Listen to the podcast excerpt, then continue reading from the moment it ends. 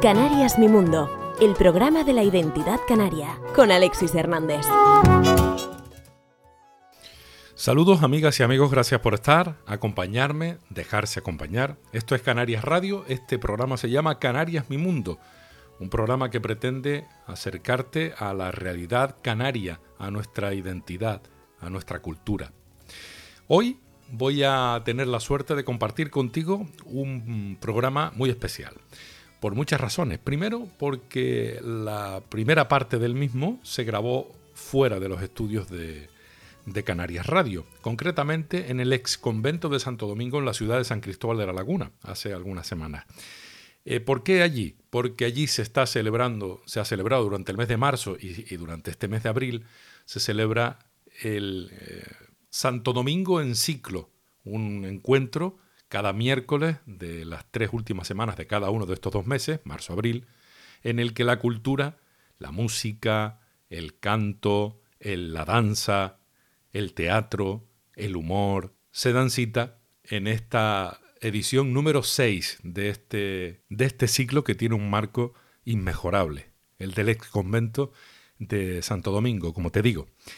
Tuve la suerte de que en este encuentro pude hablar con el alcalde de la ciudad, con Luis Geray Gutiérrez. Con él abordaremos la primera parte del Canarismo y Mundo y luego, en la segunda parte, tendremos oportunidad de acercarnos a la poesía, de la mano del presidente de la sección de literatura del Ateneo de La Laguna, Antonio Martín Piñeiro, en un espacio que él ha querido titular Desde la ventana. Así queda formalmente invitado e invitada a disfrutar de este Canarias Mi Mundo, que hoy se mete de lleno en la cultura. Empezamos. Canarias Mi Mundo, el programa de la identidad canaria.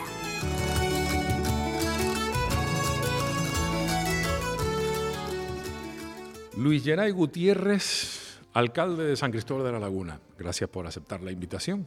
gracias a, ti eh, por, por, estar aquí con nosotros y en este espacio tan bonito eh, y, emblemático a la vez. ¿no? El convento de Santo Domingo es un referente eh, patrimonial de primer orden de la ciudad y que puedas estar aquí en este entorno para nosotros es un auténtico orgullo.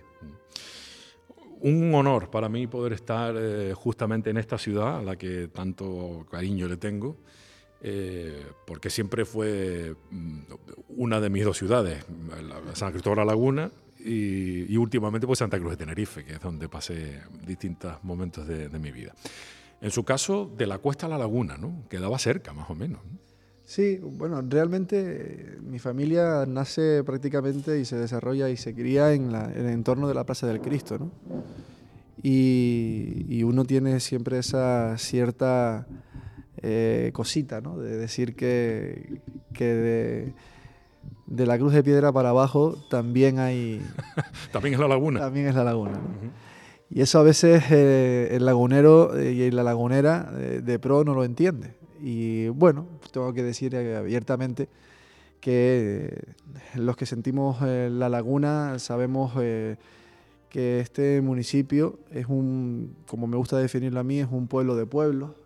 allá donde vamos, todo barrio o todo entorno urbano tiene su identidad y eso hace lo hermoso de este municipio, ¿no? que en todos lados nos identificamos eh, de, esa, parte. Si vas a la punta, bien sabes, Alexis, que la gente dice, yo soy puntero y después de la laguna. Pero... Sí, bueno, son pequeñas repúblicas independientes, ¿no? Cada barrio, cada esquina, cada rincón, en Valle de Guerra pasa tres cuartas de lo mismo. Efectivamente. Pero la realidad es que después, al final, nos sentimos orgullosos todos y todas de ser de, de este municipio tan maravilloso, con más de 500 años de historia y que eh, fue el epicentro de, desarrollo de esta, de esta isla. Y que ahora le toca ser eh, quien ostente la presidencia del Grupo de Ciudades Patrimonio de la Humanidad, qué responsabilidad, ¿no? Sí, y lo dice y todavía me quedo un poco, pues, eh, como quien dice, pues, agarrándome las rodillas, ¿no? Como estoy haciendo ahora. La realidad es que tenemos, pues, una sensación como que la responsabilidad de este municipio cada día aumenta el estar al frente de las ciudades Patrimonio Mundial de la Humanidad, efectivamente no podemos obviar el exceso o la exigencia, que mejor dicho, no exceso, la exigencia que requiere. Hablamos de las 15 mejores ciudades eh, de España, y eso no lo digo yo, eso lo dicen los especialistas en materia turística. Eh, los informes eh, a nivel estatal que ha llevado a cabo Tour España escenifica a nuestras 15 ciudades como ese valor excepcional que tiene la marca España fuera de nuestro país y créeme Alexi cuando digo que eh, ser la única ciudad de Canarias con esta distinción, aportando tanto a nivel internacional a, nuestro país, es motivo de, de, un orgullo máximo. ¿no? Pero por otro lado también esa responsabilidad se acentúa cuando uno está al frente de esas 15 ciudades que sabe perfectamente que cada cual tiene su propia identidad, pero que formamos parte de un todo. Y esto me dice, ¿y eso qué significa? Bueno, pues significa trabajar de manera estructurada, organizada, colaborativa, conociendo las debilidades, por supuesto las fortalezas, pero más allá de las fortalezas, las debilidades de las ciudades. Yo siempre que me preguntan sobre esta responsabilidad que ostento eh, al ser presidente de la Ciudad Patrimonio Mundial de la Humanidad, me retrotraigo a los años en los que nadie quiere hablar ya, de estos fatídicos años de pandemia. ¿Y por qué? Porque cuando estábamos al frente, eh, los alcaldes y alcaldesas de, estas ciudades, del grupo, decidimos por unanimidad iniciar un estudio eh, fehaciente, eh, decidido, de abrir nuestras ciudades, de conocer la realidad.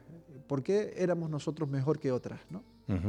Que esto está feo que lo diga yo como presidente, pero al final queríamos conocer cuáles eran esas eh, debilidades y esas fortalezas. Y una de las mayores fortalezas que tenemos como ciudades del Grupo de Patrimonio Mundial de la Humanidad reside en que somos espacios abiertos al aire libre, que apuestan por la cultura de manera decidida, que apuestan por la tradición eh, popular, que apuestan por dar a conocer su historia desde una perspectiva, eh, digamos, de, de andar por nuestros entornos, pero sobre todo la importancia de tener un servicio marcado por la excelencia.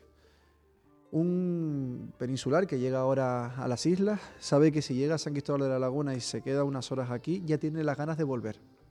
Y eso lo tenemos ya contrastado con estudios que hemos hecho de nuestra ciudad. Pero si vas a Santiago de Compostela o te vas a Salamanca, sabemos que hay eh, turistas que buscan esa calidad, esa excelencia y se dedican a recorrer eh, nuestras 15 ciudades. Antes que otras muchas, antes que las grandes urbes, antes que, por ejemplo, eh, pues, eh, otro tipo de, ciudades más, más, rurales. Al final, el, convivir entre lo natural, el patrimonio y sobre todo la, la, historia, todo eso combinado y sazonado, como digo yo, con la mejor de la gastronomía, nos está dando un plus de calidad que hemos ido a Fitura escasamente unos meses, en enero, con una, con una vitola, digamos, una garantía de excelencia. Y eso a nosotros nos ha colocado ahora mismo siendo uno de los referentes a nivel nacional. ¿No le tocó a usted tomar las riendas de San Cristóbal de la Laguna en un momento fácil? Bueno, al principio no se sabía lo que venía a continuación. Hablamos del 2019 en adelante y luego ha aparecido la dichosa pandemia. Eh, no ha sido un, un, peregrinar eh, ligero, pero sin embargo tengo la sensación de que ha sido muy enriquecedor. Yo le voy a decir eh, bueno, nos vamos a tutear, ¿no? Te voy a decir. tiene usted libertad para tutearme, ningún problema. que, sinceramente, ni en la peor de las pesadillas uno hubiese imaginado eh, todo lo que hemos tenido que afrontar, ¿no? Pero voy a decir públicamente que para mí ha sido una experiencia vital única, eh, un aprendizaje que para mí va a ser imposible de olvidar, pero sobre todo una experiencia vital importante hemos sabido eh, capear eh, pues, cuestiones tan complicadas como eh, una ola migratoria de primer orden. ya se olvida la gente de que este municipio fue el único de Canarias en abrir sus puertas a, estos, a estas personas que llegaban a miles a nuestras costas con la única meta de mejorar su vida. Y aquello fue complicado. Después llegó la pandemia, una situación en la que nosotros sabíamos perfectamente que los que estaban decidiendo por encima de nosotros en el ámbito municipal, Alexis, eh, nos, lo que estaban haciendo era comandar a los alcaldes y alcaldesas de todos los municipios a ejecutar aquellas decisiones, aquellas leyes. Y no fue fácil. Me acuerdo como si fuese hoy, después de aquella intervención que hizo pública el presidente del gobierno, donde decretó aquel estado eh, de emergencia, eh, en el que tuvimos que sacar a los eh, vehículos de protección oficial y de la policía local con la megafonía para que todas aquellas personas que estaban pues, disfrutando de, de las calles de nuestra ciudad tenían que ir de inmediato a sus viviendas y para mí fue muy duro, porque estábamos limitando la, digamos, la libertad de las personas. Y aquello para mí fue extremadamente duro. Y una tras otra de las decisiones que fuimos tomando, que eran arriesgadas, eh, las estábamos tomando con muchísima cabeza porque sabíamos que era lo mejor para la ciudadanía. Y tengo que decir, de esa experiencia, que tenemos un municipio maravilloso. Y esto está feo que lo diga el alcalde, pero tenemos un municipio donde la gente se concienció desde el minuto uno de lo que estábamos ahora mismo combatiendo, que era aquel microbio o bacteria invisible, que, no sabíamos muy bien qué estaba pasando, pero sabíamos que se estaba llevando a familiares y amigos, ¿no? Y al final, eh, yo puedo decir con orgullo que los laguneros y las laguneras, como siempre han demostrado, también hay que decirlo, en todos los barrios y pueblos, se comportaron eh, de una manera exquisita y respetaron muchísimo las directrices marcadas por, por este ayuntamiento. Y por supuesto no me puedo olvidar de aquellas personas que estuvieron eh, en primera línea de batalla, ¿no? de aquellos eh, agentes de la policía local que, que, incluso llegaban y tocábamos en el ayuntamiento, me tocaban la puerta y me decían, alcalde, no sabemos a lo que nos estamos enfrentando, pero cuente con nosotros. Uh -huh. Estamos aquí para ayudar. O la gente de Protección Civil, o la gente de Cruz Roja. Eh, me acuerdo de aquellas llamadas cruzadas con el hospital, en la que la gerente me decía, esta situación, alcalde, no sabemos cuándo va a terminar, pero sí sabemos que tenemos que trabajar de la manera más unida posible porque es la única manera de combatirlo. Y eh, esa experiencia de vida mmm, es imposible, ¿eh? y digo, reitero, imposible de olvidar. Pero yo soy una persona bastante positiva y por naturaleza, no sé por qué, pero lo soy. Eh, creo que es una constante en mi vida, ¿no? Y creo que de todo se aprende y se mide, tiene que mirar el vaso medio lleno, no medio vacío. Y por eso empezamos a trabajar, impulsar políticas en donde nosotros entendíamos que la gente cuando saliese de aquel, aquel retiro, de aquella exigencia de estar en sus casas, lo que iba a tener era ganas de eh, libertad, nunca mejor dicho, de, estar en la calle, de, de encontrarse con una agenda eh, social amplia, de tener recursos donde ir y donde encontrarse, digamos, bien. Y eso la laguna fue muy clara, ¿no? Marcamos, eh, no sé si recuerdas que fuimos el único municipio de, de toda España que decretó y que acordó en, eh, por unanimidad en este ayuntamiento decretar la cultura como bien de primera necesidad. Uh -huh, y, y aquellos, me acuerdo en aquellos momentos que era todo, todo muy convulso, Alex, y algunos me decían, ah, alcalde, esto lo estás haciendo para quedar bien. Y esto que la política ahora es, te, te, lanzo una piedra y recojo pues un bloque. ¿no? Y al final, eh, con el paso del tiempo, hemos demostrado que el 30% del PIB que se gestiona, que se genera en este municipio, deriva directamente de la cultura. Uh -huh. Que la empleabilidad en el, en el municipio, hay un 12% que se dedica directamente al ámbito de la cultura, de manera, eh, digamos, directa o indirecta, que se generan unos entornos de economía, eh, y generación de riquezas en nuestro municipio, derivado también de la apuesta decidida por la cultura popular, por la, por la cultura de todo tipo, por tener una agenda amplia de, de, de actividades en la vía pública. Al final eso nos ha dado unos resultados magníficos. Y esos resultados no los digo yo tampoco, están ahí, lo puede contrastar cuando quieran. El municipio que mayor eh, empleó, generó, generó durante la pospandemia y a día de hoy se ha convertido ya en un referente de toda Canarias, ¿cuál es? pues nuestro maravilloso municipio de San Cristóbal de la Laguna. Que además ha incrementado su presupuesto en casi un 30%, si no me equivoco, en, en cultura, precisamente en los últimos años. Sí, eh, porque estamos convencidos de que la apuesta por la cultura es la apuesta por el desarrollo de la sociedad. Uh -huh. Y lo, no es que lo crea por, bueno, pues vamos a probar, es que hay que leer en este caso, ¿no? Y hay que saber que ahora mismo La Laguna se ha convertido en un referente. Hablábamos con los artistas eh, y nos decían que, que vamos, que siempre tienen un sí eh, en la boca todos los equipos del área de cultura, de, de, festejos del ayuntamiento, de participación ciudadana, para impulsar esos proyectos. Hablábamos con, con, los empresarios que se dedicaban a llevar a cabo eventos de, primera, de primer orden y decían, es que nosotros queremos trabajar con la laguna. Eh, hablábamos con la hostelería, eh, porque esto es un cúmulo, ¿no? Esto es una cadena. Todo. Y todos me decían, alcalde, es que, eh, por favor, puedo decirle la anécdota, eh, para de hacer actos, porque es que no damos a más. Entonces, eh, yo esto lo siento como una obligación. Y para mí, el legado que se queda en la laguna en estos cuatro años eh, yo siempre lo digo que digo que mm, va de la mano de la apuesta decidida, eh, sin vendajes, sin ningún tipo de, de, obstáculos que hemos hecho con la cultura, en todas sus variantes, desde la cultura más tradicional a, la popular, pasando por el empoderamiento de los grupos colectivos de, que, que que tiene este, este, este municipio. Musicales, eh, de teatro, de artistas de toda índole.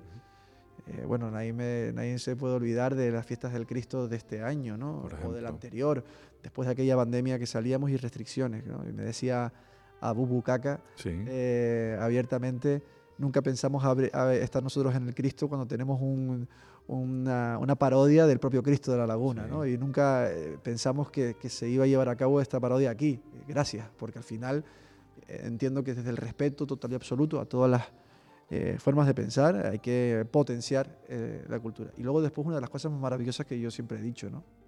Y con esto termino de este asunto, que, que me encanta hablarlo de esto, porque fuimos eh, quienes apostamos por primera vez en decretar también eh, a la Semana Santa como bien de interés cultural. Y usted me dice, ¿por qué lo hizo? Hombre, porque tenía que hacerlo, ¿no?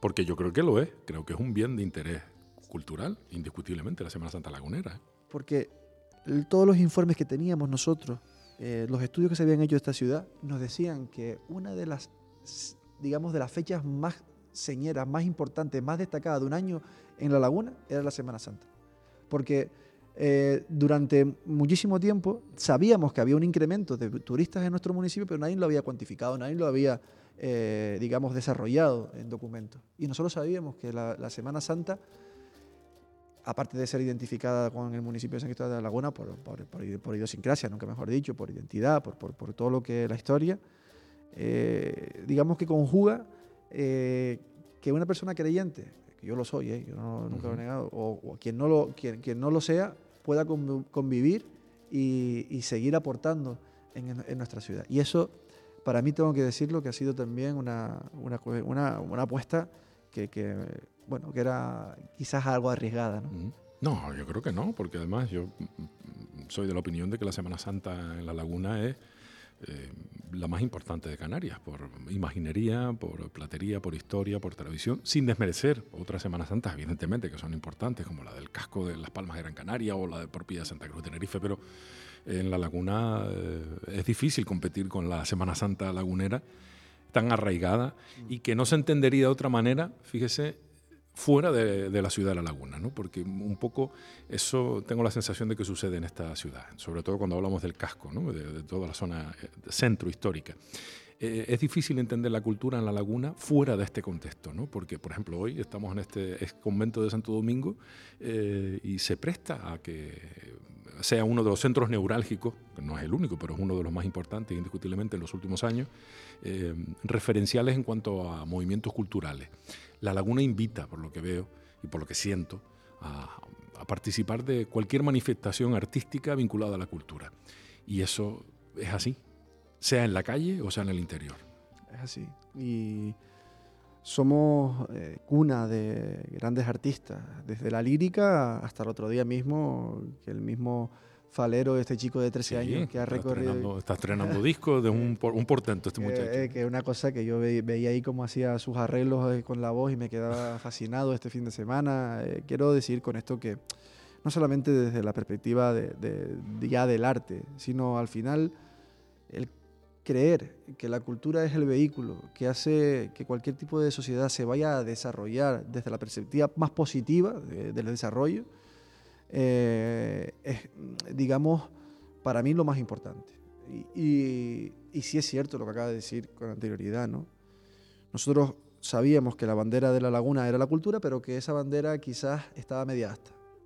Y había que revertir esa situación. Teníamos que primero convencer a los nuestros, a, ese, tejido asociativo que tenía la sociedad lagunera, eh, desde gimnastas, eh, perdón, gimnastas, eh, desde danza hasta teatro, pasando por artistas musicales, músicos de primer nivel, pero también volver a involucrar a los grupos, ¿no? a esos grupos de folclore que existen, de danza eh, tradicional, de, incluso a los grupos de gran solera, como el Orfeón, eh, o por ejemplo, eh, sin ir más lejos, el que los grupos de carnaval, que es, que es cultura popular, también se sientan identificados con la ciudad de San Cristóbal de la Laguna.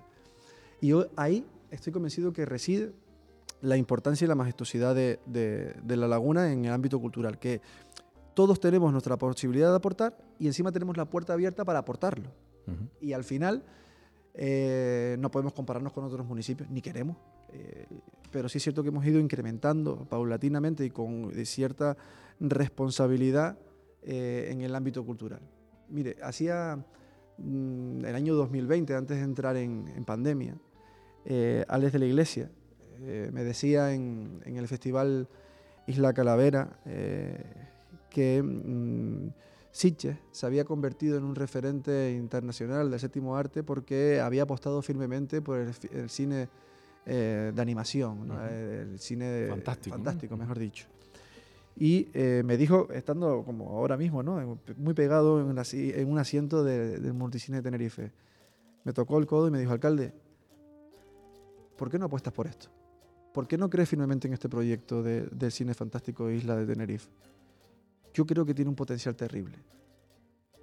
Desarrollamos un proyecto, eh, Daniel, tengo que decir, y Ramón, eh, que tienen una fundación sin ánimo de, lucro y que trabajan firmemente por, el séptimo arte, eh, tienen un proyecto maravilloso para la ciudad e hemos, hemos, ido impulsando ese proyecto de tal manera que ahora mismo se ha convertido en el segundo después de Sitges. El Isla Calavera. El Isla Calavera. ¿Y, ¿Y dónde? ¿Sabe cómo se llama? Sí. Se llama Ciudad de la Laguna, ¿no? Ciudad de la Laguna, efectivamente. Eso al final es impagable. Es impagable que el que, eh, digamos, proyectos de esta eh, envergadura eh, vengan artistas del primer nivel. El otro día estuvo Loles León. Estuvieron homenajeando el cine español. Efectivamente. Este, estos días. Con esas, con esas muestras de cine. Pero creo que el que Carlos Aceves el otro día, que creo que se llama así de apellido, decía abiertamente, dice, hombre, es que yo recuerdo en el año 2019 y veo lo que veo ahora y solamente tengo palabras de agradecimiento, ¿no? Porque eh, es tanto el músculo que ha tenido esto que, que al final nos encontramos con, con, un festival que vale la pena, que se identifica con la ciudad, que muestra eh, una parte de la cultura que hasta ahora no, nadie se había, eh, pues, digamos, dado cuenta de que era un filón y por otro lado también generamos lo que te decía antes, ¿no? Riqueza, digamos, generamos empleo y por supuesto también creamos una ciudad muy viva. Desde luego viva está, ¿eh? porque es difícil encontrar un sitio para tomarse algo. sea durante la mañana, durante la tarde o durante la noche. Me imagino que los laguneros y las laguneras eh, estarán contentos, ¿no? estarán, yo creo que disfrutando también ellos de esa ciudad y de, este, eh, de esta numerosa cantidad de personas que, visitan propios extraños y que deambulan por, las calles eh, disfrutando de un, museo, de una exposición, de una actuación. De, la ciudad realmente tengo la sensación de que está viva más que nunca. ¿no? no es, no es solamente que esté viva más que nunca, es que eh, digamos que la actividad es tan continuada que al final eh, eso crea como una especie de imán que hace que, bueno, que todo el mundo quiera venir. El efecto llamada. El efecto de llamada, efectivamente. ¿no? Y hay una de las cosas que yo siempre he dicho, digo, eh, hay espacios que hasta ahora no se habían reconvertido, el caso de la ermita de San Miguel va a ser un espacio dedicado exclusivamente a eh, ámbito cultural. Desde una obra de arte, pasando por una obra teatralizada o una exposición eh, X. Pero hemos reconvertido las ruinas de San Agustín, 85 años después, esperando los laguneros y las laguneras, y lo vamos a dedicar también con un espacio multifuncional donde por fin la ciudad de San Cristóbal de la Laguna, dentro de su propio casco, tenga un espacio abierto para que cualquier tipo de, digamos, de actividad cultural también se pueda recoger. Y eso, eh, como he dicho con anterioridad, ¿no? genera que la gente cada vez esté más contenta, eh, también aporta muchísimo a la, ciudad desde la perspectiva de ver y sentir una ciudad viva. Y eh, también hay que decir que hay que buscar los equilibrios, porque a mí me gusta en todo momento, con honestidad y transparencia, decir que no podemos obviar ni tampoco podemos olvidar eh, y dejar a un lado que en el casco de la laguna somos de las pocas ciudades de esas 15 que tenemos en España que tiene esa distinción de Patrimonio Mundial de la Humanidad que todavía tiene vecinos y vecinos que conviven y viven en esta ciudad. Es decir, frente a, al desalojo paulatino que, está teniendo otras ciudades, de vecinos que ya no quieren vivir ahí porque se han convertido en ciudades museos, San Cristóbal de la Laguna eh, es el, digamos, la excepción. Eh, no nos estamos convirtiendo en eso, estamos intentando convivir y equilibrar, eh, digamos también, el, descanso de nuestros convecinos con una actividad importante de actos y de mantener esa ciudad en el más alto nivel. Eh, desde el punto de vista de la cultura. ¿no? Y eso lo estamos haciendo a través de esas comisiones que hemos creado eh, de convivencia con los artistas que están en la calle. Y donde único está, bueno, no sé si regulado, pero... Reglado. Reglado, más que regulado, reglado, sí, gracias. Eh, la música en la calle, que me parece una maravilla, de verdad, porque es el único sitio donde se puede escuchar libremente música en la calle y los propios músicos se encuentran eh, con el, apoyo ¿no? municipal, decir, bueno, tenemos un horario, lo organizamos, Así porque la, la, ciudad que suena es una ciudad alegre. ¿no?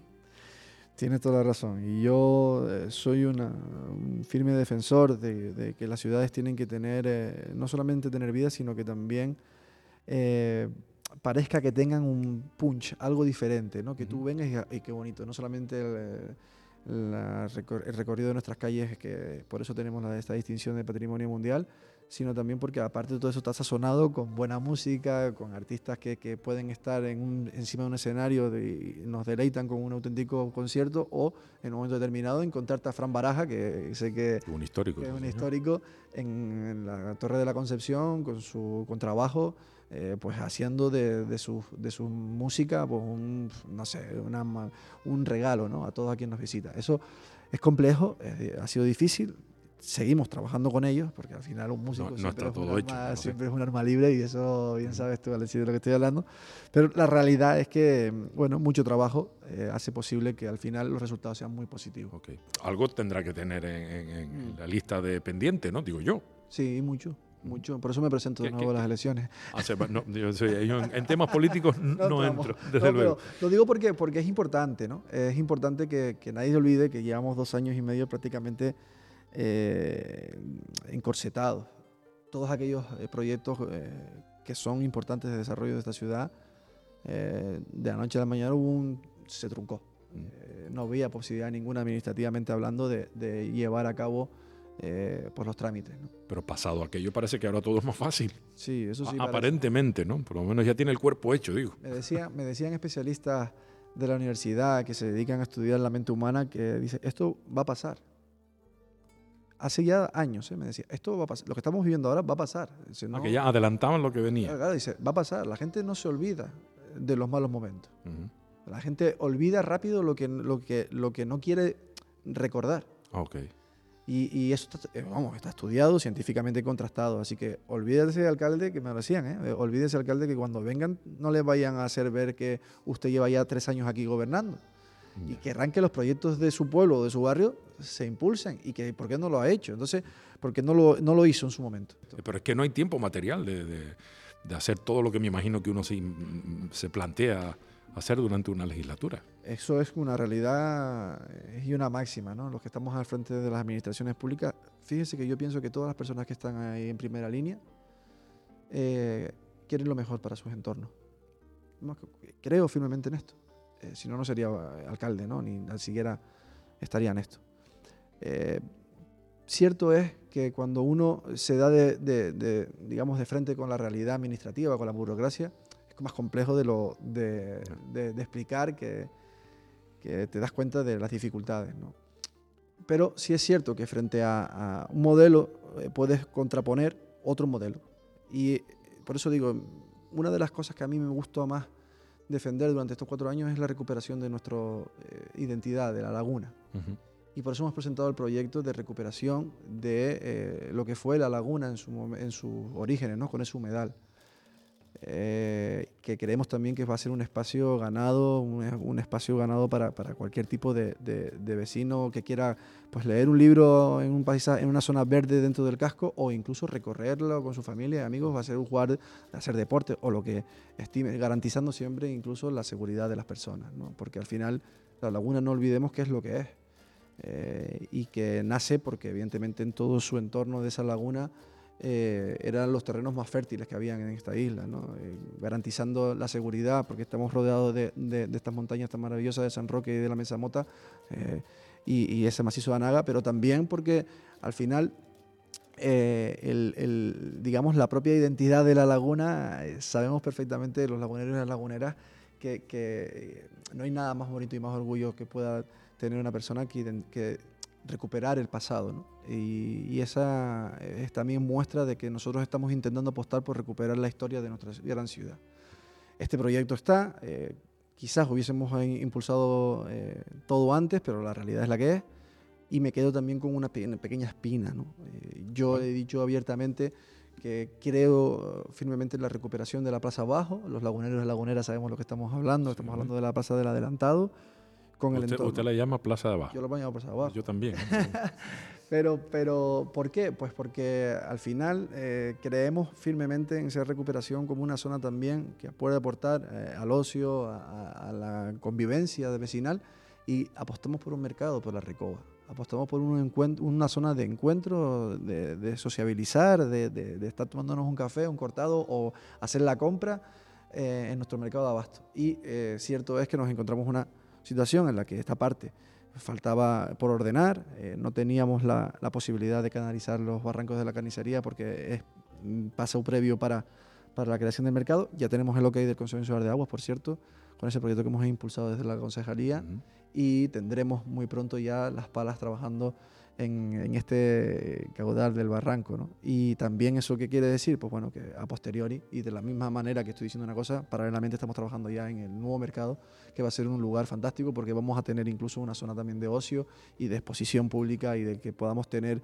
eh, la oportunidad de, de, crear esos, esos espacios que son tan bonitos en la laguna, ¿no? de convivencia y de, y de generación de economía. Y de los barrios me imagino que tendrá una lista de peticiones que se le han ido acumulando, me imagino, ¿no?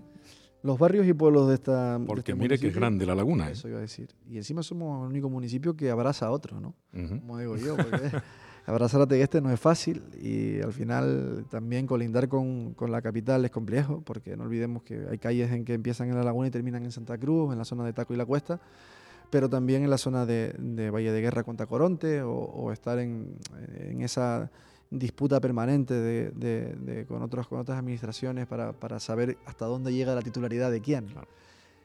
Sí es cierto que eh, los barrios y pueblos de nuestro municipio tienen mucha identidad. No es lo mismo las necesidades que pueda tener una persona de Taco, y conoce perfectamente el barrio, eh, o yo que soy de la cuesta, que las necesidades que pueda tener un puntero o una persona de Tejina.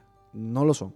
Y como eso no lo es, eh, tenemos que trabajar muy mucho ¿no? en los barrios, desde dentro hacia afuera. Eh, al final, por mucho que se intente impulsar en los barrios, siempre el barrio mío está abandonado, alcalde. O esa es una coletilla, ¿no? Que, y, claro, al final lo que hemos hecho es empezar por, por, por impulsar proyectos, por ejemplo, de crear espacios eh, para los jóvenes, para los niños. ¿Cómo qué? Parques naturales, biosaludables, parques donde pueda convivir un niño columpiándose en, una, un módulo eh, infantil con una persona que está haciendo pues, sendero que hemos marcado por, eh, el entorno de, que, rodea el mismo parque. ¿no? Lo hemos hecho en Valle de Guerra, lo hemos hecho en Bajamar, lo hemos hecho en Taco, lo estamos impulsando ahora en la zona de la Piterita al final yo, todo no, seamos realistas, todo no se va a poder solventar. Eh, pero sí es cierto que, bueno, en líneas generales eh, queda mucho trabajo por hacer, sí, pero se ha intentado hacer de la mejor de las maneras, equilibrando las exigencias de todos los vecinos y vecinas del municipio. ¿Y el sector primario lo tiene presente? Porque la laguna ha sido siempre un, referente en ese sentido, ¿no? La ganadería, la agricultura.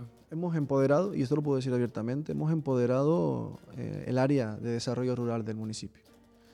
Hasta ahora el área de desarrollo rural del municipio era un, medio cajón desastre que nadie sabía muy bien, tenía unas economías, pero bueno, nosotros nos pusimos firmemente con esto a trabajar con, de la mano de los ganaderos, también de los agricultores. Hemos impulsado un proyecto que es muy bonito, que es el de recuperar aquellos suelos de la zona de los genetos y baldíos que estaban en desuso, estaban ahí eh, pues, con maleza de todo tipo, eh, para, para, dárselo a la posibilidad a los propios ganaderos de que crean y, siembren su, el, forraje, el, se me el santo al cielo, pero bueno, la, idea es que ellos puedan tener el propio alimento de la ganadería. Eh, o por ejemplo también hemos, eh, hemos decidido firmemente apostar por una, feria eh, ganadera y agrícola de primer nivel y eso es el fruto de que este año por fin sea ya reconocida como la feria de Tenerife en la mesa en la mesa de con los ganaderos y los agricultores nos lo decían. Necesitamos un entorno donde poder exponer nuestros productos de primer orden, de primera calidad, de, excelencia, como digo yo siempre, y, darle un visto, una, digamos, una visión diferente. ¿no? Eh, no es lo mismo el que nuestros productos de aquí, de la tierra, se puedan vender en, la tienda de toda la vida que, tener que irte a un gran supermercado que al final enseguida se te van los ojos para el precio antes que el producto. Entonces, eh, hemos intentado y hemos apostado por, bueno, por, eso, por el empoderamiento de, los ganaderos y, evidentemente también de los agricultores.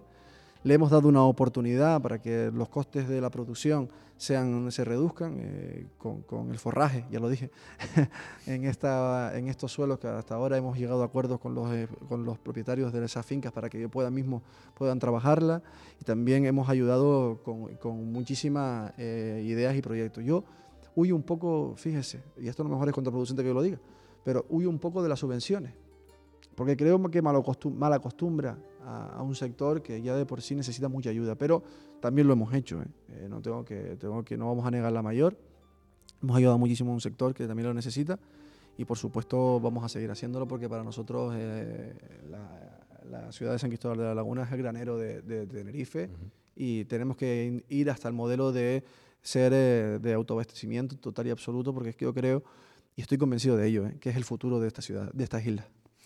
Se va a presentar, entiendo, ¿no? a, las elecciones, encabezando la lista de, del Ayuntamiento de La Laguna o hay un cambio de institución, ya que estamos?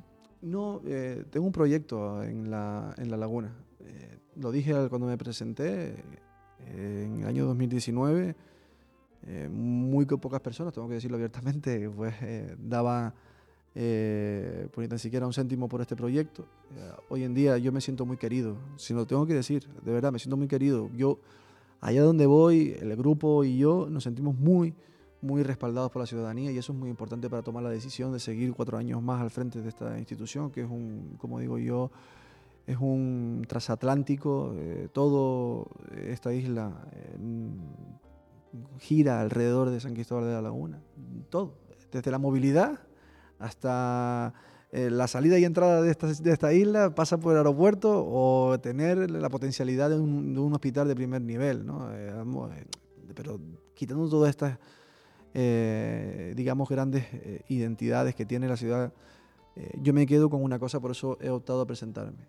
El cariño que desprende la gente para conmigo. Es decir, cuando yo voy a un barrio y un pueblo y la gente me, me, me para y me dice, tienes que presentarte, eso te condiciona mucho. Y eso que tengo una vacante de, prácticamente de un niño que nos acaba eh, de cumplir 19 meses, ¿no? Y Hugo, ¿no? Sí, y es muy estuvo, Que estuvo en el, su primer carnaval lagunero vestido de Harry Potter. De Harry Potter, sí. Eso me han dicho, eso me han dicho. Sí, ahí fue, ahí fue. Ahí fue. Qué bueno. Alcalde, muchísimas gracias por, eh, por, por, su gestión, por su tiempo. Muchísima buena suerte le deseo para lo que venga de aquí en adelante, porque su suerte será la suerte también de los ciudadanos, evidentemente, así lo entiendo yo. Muy amable, muchas gracias. Un abrazo muy fuerte y muchísimas gracias. Canarias Mi Mundo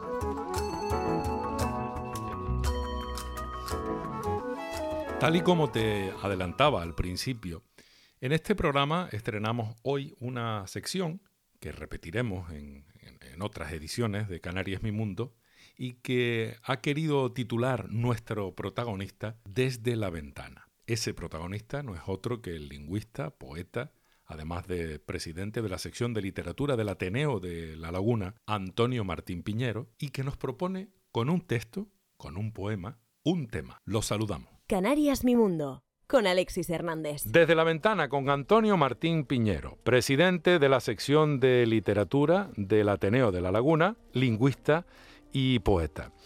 Antonio, ¿qué tema literario nos propones en esta ocasión? y con qué autor y obra nos quiere sorprender.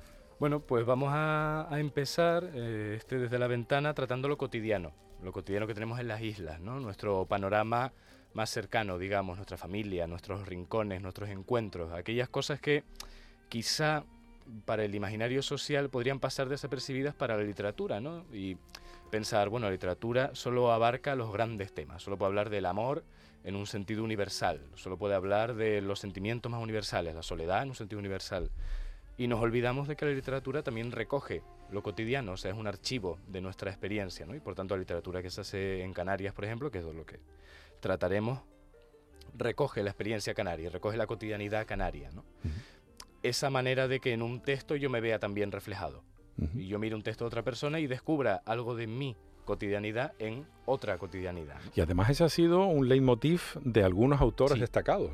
Exactamente, ¿no? porque siempre podríamos decir que en literatura tenemos esta especie de enfrentamiento universal eh, concreto, ¿no? universal o de casa ¿no? o local. ¿no? Entonces hay gente que cree que la literatura tiene que tender a ser universal y desprenderse de rasgos locales y luego hay gente que cree lo contrario. Por tanto, Yo va, creo lo contrario. Va, a invitarnos, a, invitarnos a descubrir sobre un tema, en este caso la cotidianidad, eh, un tema concreto, la obra y un autor determinado que nos presentas, que no será el único, pero es el que tú has elegido. Exactamente, elijo un autor para introducir esos posibles textos sobre lo cotidiano. En este caso, el, el primer eh, tema de, lo cotidiano lo trataremos con Félix Francisco Casanova, aprovechando que es el Día de las Letras Canarias este 21. Así que, bueno, empezaremos un poco hablando de, él, pero muy brevemente, ¿no? Porque aquí lo que nos interesa es leer, eh, leer los textos, acudir a los textos y ver cómo se refleja eh, ese tema en los textos. Pero bueno, por dar simplemente algún dato, pues nace en La Palma en el 56 y muere muy joven en Tenerife en el 76.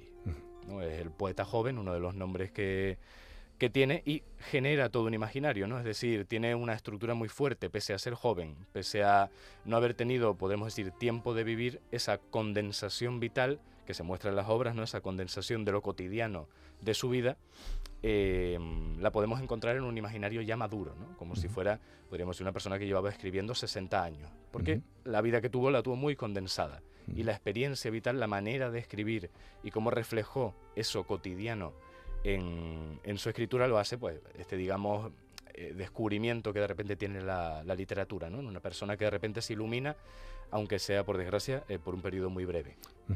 Eh, ¿A través de qué obras podemos profundizar en este, en este tema en concreto, en lo cotidiano? Pues mira, en el caso de Félix Francisco, em, podríamos verlo en casi todas las obras que tiene publicadas. ¿no? Lo bueno, bueno, en este caso, la cosa de que ya no publique más es que al final es un cómputo cerrado, ¿no? Se pueden decir eh, todas las que hay ya y, en las que lo trata, ¿no? Por ejemplo, la primera del 74 en El Invernadero eh, trata esa cotidianidad de cómo el autor vive ciertas experiencias cercanas a él, ¿no? o también en los textos de, los libros que vamos a leer nosotras, que sería eh, Hubiera hubiese amado, Yo hubiera hubiese amado, que se publicó a título póstumo, ¿no? Em, y La memoria olvidada. En todos ellos trata como su circunstancia más personal, de cómo ha ido creciendo, cómo experimenta con distintas cosas, cómo vive el amor, pero es un amor que yo digo es íntimo, del día a día, ¿no? No un amor con pretensiones de universalidad o pretensiones de eh, ser el amor definitorio para todo el amor, sino ese concreto que yo tengo y que quizá nadie más tiene, pero que expreso en la literatura porque también merece la pena. Eh, según tu criterio, ¿por qué tuvo y tiene ese peso específico y ese, esa importancia eh, en la literatura canaria a pesar de, su corta vida? Yo creo que por la explosividad, es como las vanguardias. De repente las vanguardias, cuando la literatura parece que está eh, aletargada, llegan las vanguardias y en cinco años, diez años, lo que dura un movimiento de vanguardia, explota una cosa y se hace algo nuevo, porque se, de repente se sacuden las bases de lo que había y a partir de ahí solo se puede hacer otra cosa, no, no se puede de alguna manera volver a lo anterior. Yo creo que eh, Casanova consiguió eso, consiguió revitalizar la literatura encarnando lo que es la explosión literaria de la juventud. Más que ser una persona, era una especie de ideal. Eh, como podría ser Janis Joplin o Jim Morrison. ¿Tuvo, ¿tuvo reconocimiento en, vida? Tuvo reconocimiento breve, sí, es verdad que tuvo bastante, bueno, bastante, siempre hablando del tiempo que, tuvo de escritura, ¿no? Tuvo bastantes premios y sí tuvo reconocimiento, ¿no? Pero al final no dio tiempo a tener ese reconocimiento de ser considerado una autoridad eh, en vida como sí sería considerado ahora, ¿no? Un pilar de la literatura eh, canaria como lo es ahora con la perspectiva temporal. Sin embargo, nos traes tres títulos para descubrir lo cotidiano a través de Casanova. Exactamente. El primero sería del, libro El don de Borase, que es una novela, y es el texto introductorio, es decir, no sería parte propia del texto, sino es la nota que él pone, nota preliminar, em, a la lectura.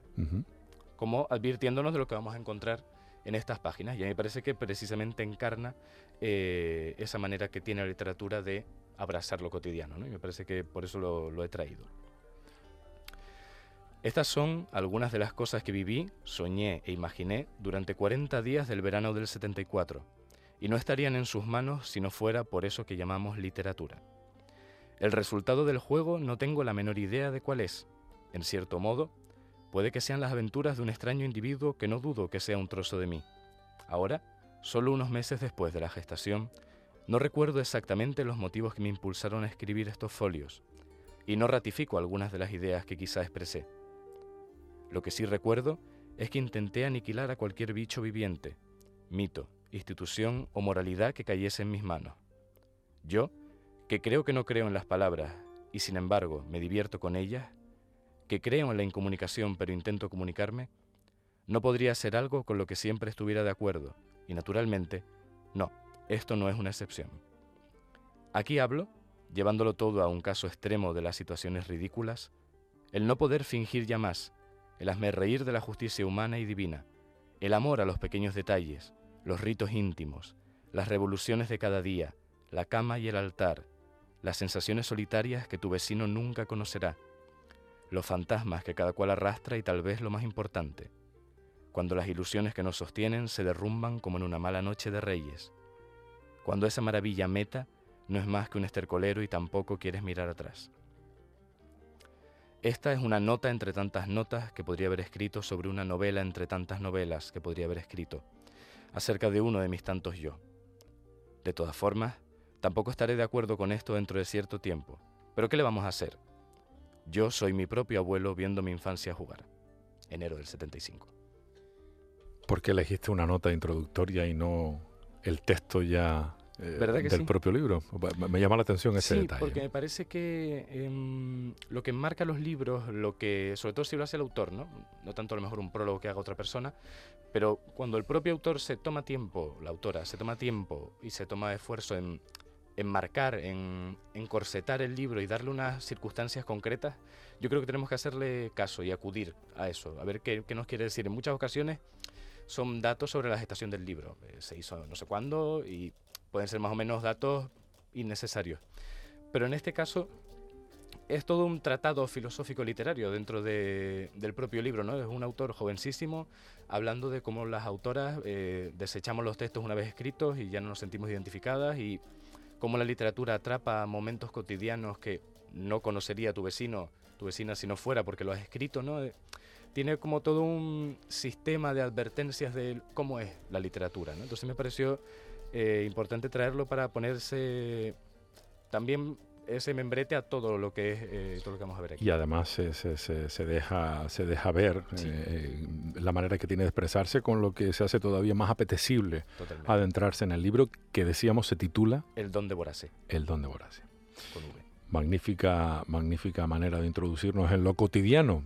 Me intriga. Ese es el gran objetivo, incentivar la lectura con este espacio, ¿no? Sí, y vemos el carácter irreverente que tenía de ya retar al lector desde que empieza a leer, ¿no? De, bueno, estás leyendo esto, pero seguramente yo mismo ya ni lo suscriba.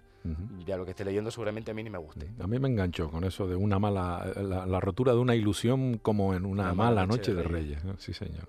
¿Qué otro título tienes pues eh, para proponernos? En, de una maleta llena de hojas, eh, recogido en la memoria olvidada, tendríamos un poema que sintetiza o que yo creo que concreta uno de esos momentos que quizá eh, si no fuera por la literatura, si no fuera por la poesía, nadie conocería de nuestra vida, de la vida de las personas que escriben y, y, que también es la vida de las personas que no escriben, solo que al no escribirla pues no eh, se pone en la palestra. ¿no?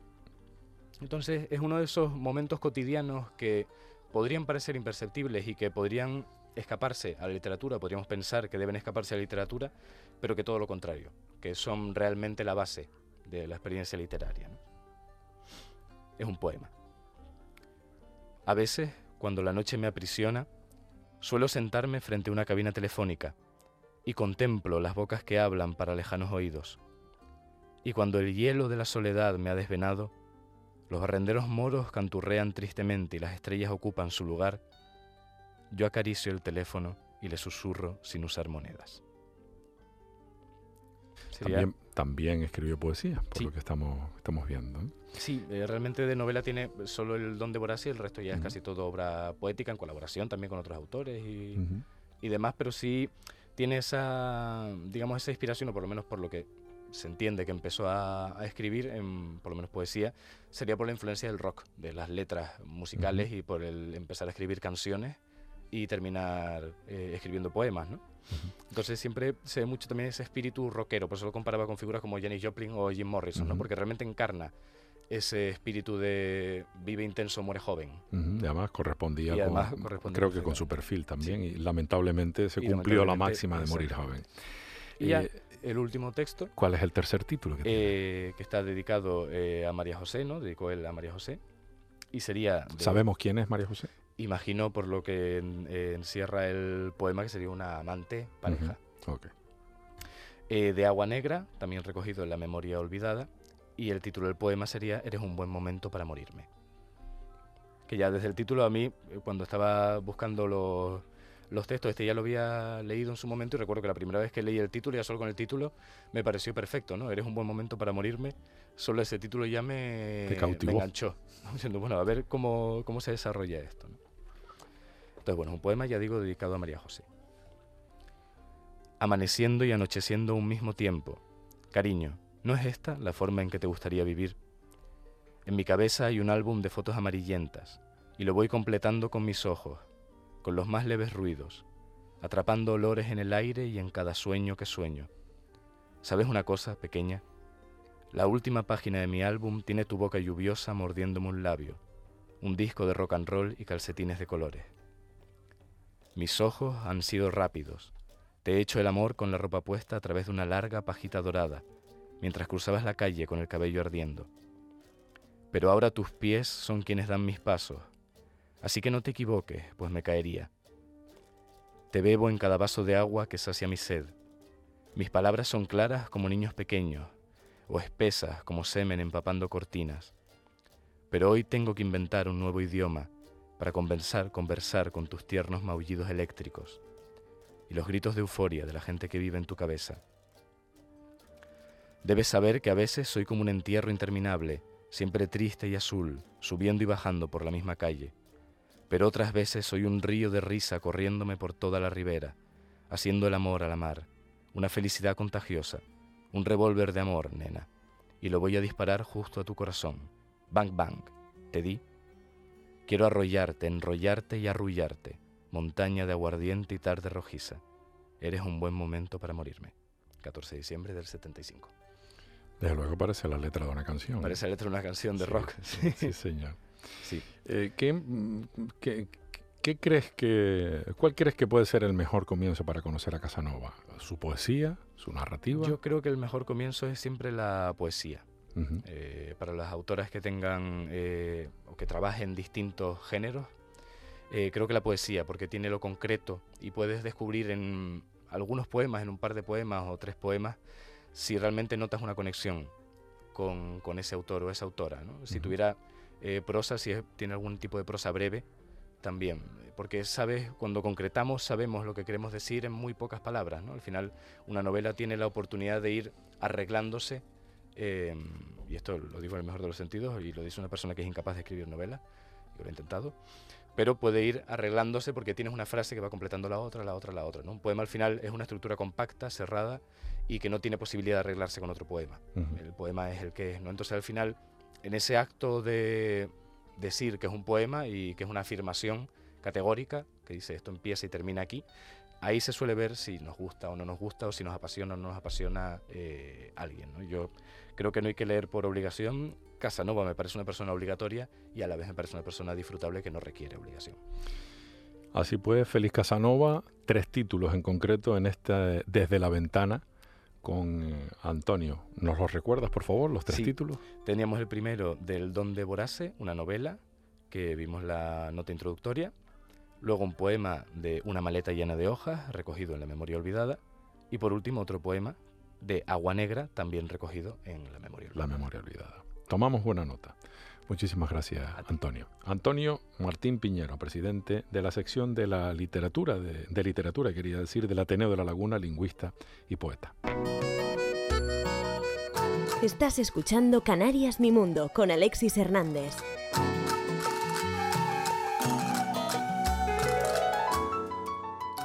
Hasta aquí nuestro programa de hoy. Espero que hayas disfrutado lo mismo o más que yo. Te espero en el siguiente. Recuerda la cita siempre con Canarias, la cita con la cultura, con nuestra historia, con nuestro patrimonio, con estas islas maravillosas en las que tenemos, creo, la suerte de haber nacido. Te dejo con música, con un poema de Agustín Millares Sal, a quien Juan Carlos Senante, Caco Senante, puso música en los años 70 y además de la grabación que el mismo cantante hizo, el álbum Nuevo Cauce de 1976 del grupo palmero Taburiente lo incluyó también. Con esta última versión es con la que te dejo eh, disfrutar. Yo, poeta, declaro, con esto y mi deseo de salud y de felicidad, me despido de ti. Poeta declaro que escribir poesía es decir el estado verdadero del hombre, es cantar la verdad, es llamar por su nombre al demonio que ejerce la maldad noche y día. El poeta es el grito que libera la tierra, la primera montaña que divisa la aurora, la campana que toca la canción de la hora, el primer corazón que lastima la guerra. Colocado en vanguardia, sin que nunca desalte, su unidad con los pueblos, su visión del conjunto. El poeta es el hombre que primero está a punto para hacerse con brío a la mar del combate.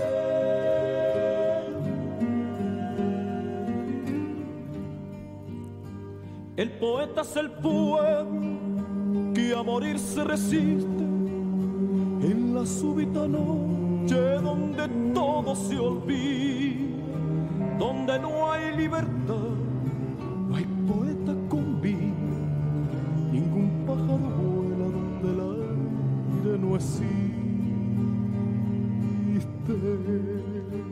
Yo poeta declaro que la cólera suena cuando hay algo atenta contra el sol que nos guía, la vida es el poeta, si la tierra se enfría, ni justicia ninguna. Yo poeta declaro que en el mismo camino del tiempo del poeta, si haya siempre un hermano, yo poeta declaro que el poeta es humano, conduciendo los hombres